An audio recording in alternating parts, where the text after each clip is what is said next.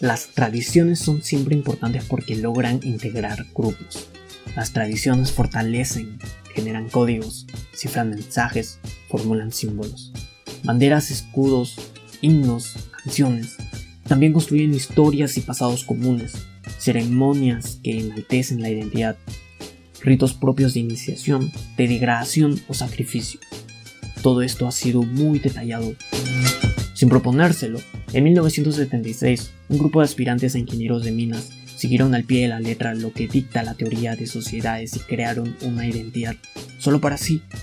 Para los del grupo, se trata de los Huascaminas, los que hasta hoy cumplen con todas las formalidades de la identidad social, manejan sus propios códigos, ceremonias de iniciación, identidad gráfica, himnos, símbolos, reuniones, una tosca mascota a la que llaman el huasco y hasta probablemente grafemas que los demás mortales no podamos reconocer. La historia, nunca antes escrita en un medio minero, da cuenta que un grupo muy pequeño de estudiantes de la sección de Ingeniería y Minas de la Pontificia Universidad Católica del Perú, PUC, fundaron lo que sería la cofradía y una de las redes profesionales más potentes del sector. Los Huascaminas se conocen, se ayudan, se pasan la voz, disfrutan de sus anécdotas estudiantiles. Nuevamente la tradición del grupo, comparten pasado, espacios, etc. La construcción de la identidad está muy bien delimitada. Será por eso que siguen subsistiendo como tal.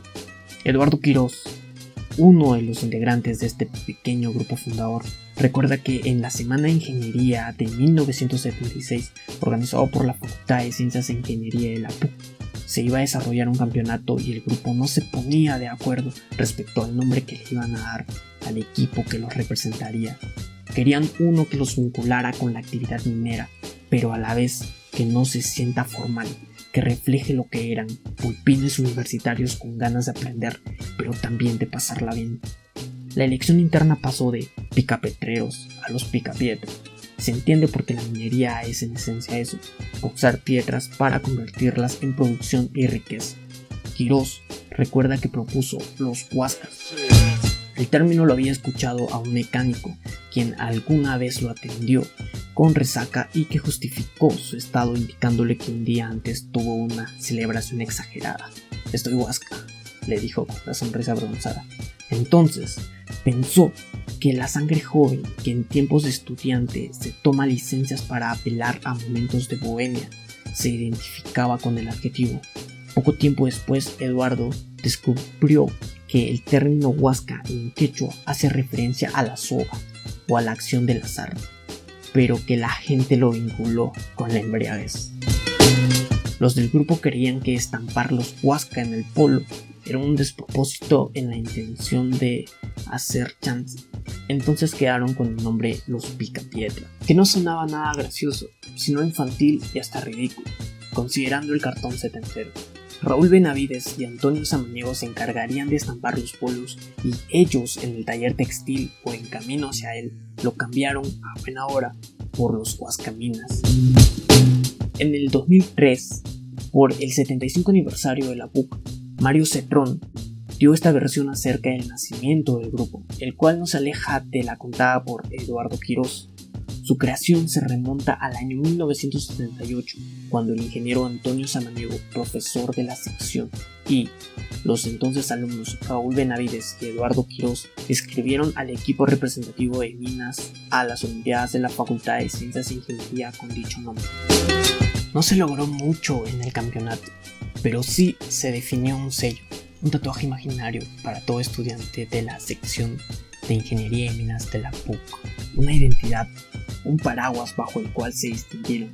Quirós rescata que esto se fue consolidando con los viajes, en especial uno al que casi todos los alumnos de la especialidad tuvieron que ir. Estuvimos cerca de 40 días en Paraguay. ¿Te puedes imaginar eso? Después de eso no hay forma de que no hubiéramos sido amigos. Pero un elemento adicional es que los vascaminas eran pocos. Solo algunos años antes, el ingeniero Alberto Benavides de la Quintana había fundado la especialidad.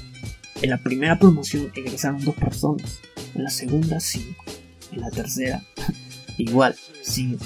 Éramos poquísimos. y el propio don Alberto nos daba clase y nos llevaba a cada rato para hacer trabajos de campo en la punta. La compenetración entre los estudiantes era tan intensa que luego de egresar no perdieron contacto. Para asegurarse que esto no pasara, crearon un boletín con información de dónde estaba cada uno o qué es lo que hacía. Igualmente, el boletín servía para desplegar las experiencias vividas por esta patota cualquiera o gremio informal.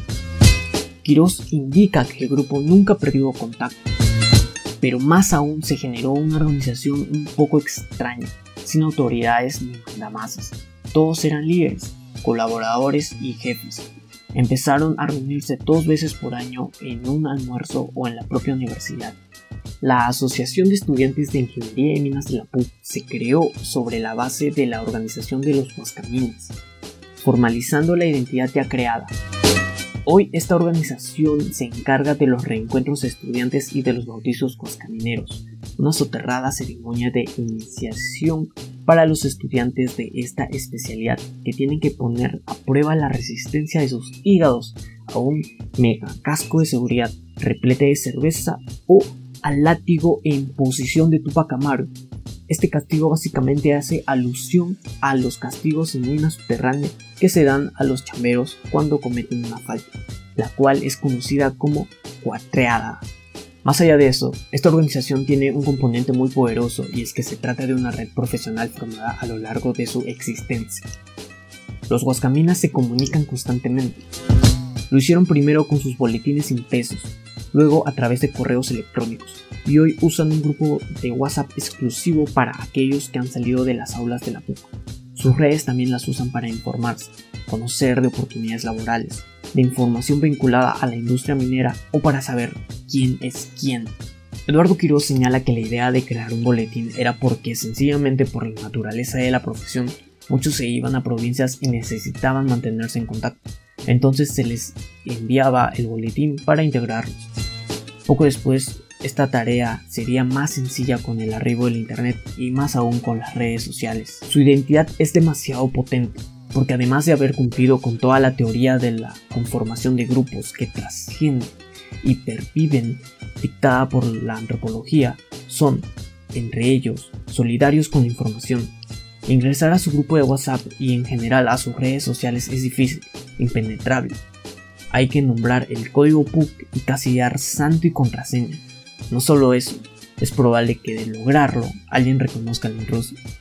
Pero les tenemos una noticia. Ya sabemos quiénes son. Este relato fue extraído de la revista Energy Minas. Muchas gracias.